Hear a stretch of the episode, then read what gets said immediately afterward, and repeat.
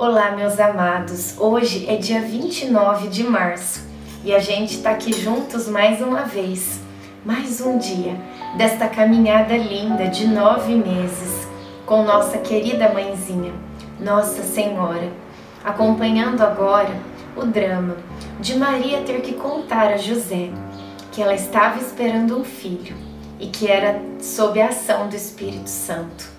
Imagina só, ele era o noivo dela não foi fácil. Muitas vezes tem situações difíceis que a gente vivencia na vida. Então nós temos que tomar o exemplo dela, de José, e nos colocar sempre nas mãos de Deus. Iniciemos o dia 29 em nome do Pai, do Filho, do Espírito Santo. Amém. Peçamos a presença do Espírito Santo. Vinde, Espírito Santo enchei os corações dos vossos fiéis e acendei neles o fogo do vosso amor. Enviai o vosso Espírito e tudo será criado e renovareis a face da terra. Oremos.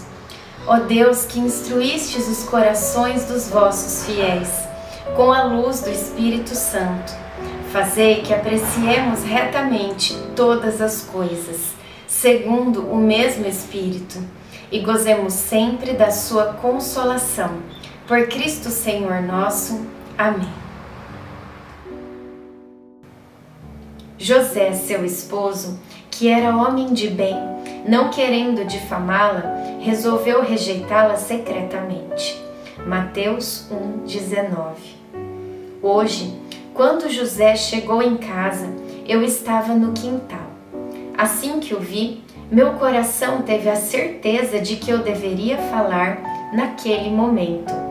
Embora fosse algo difícil de explicar, na conversa com ele, tentei relembrar a história de nosso povo, da promessa feita aos nossos antepassados, até que Deus me deu forças e eu disse que um anjo havia me visitado e revelado que eu tinha sido escolhida para ser a mãe do esperado Messias e que por obra do Espírito Santo eu havia recebido em minhas entranhas o bendito da parte do Senhor.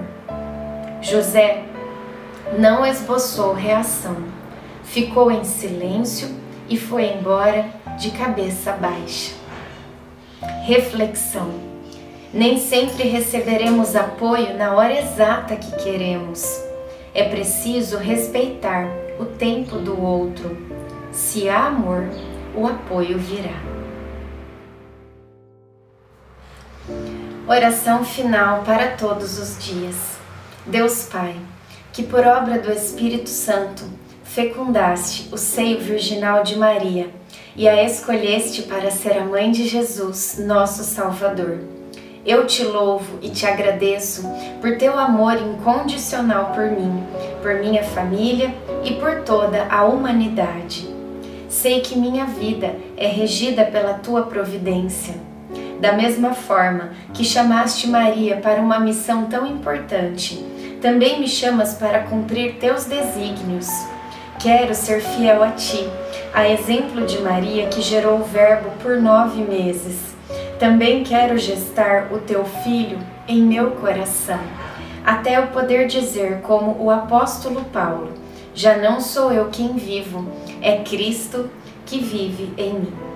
Nesta novena, em que eu acompanho diariamente os nove meses da Virgem Imaculada Grávida, eu te peço a graça. Faça o seu pedido a Nossa Senhora.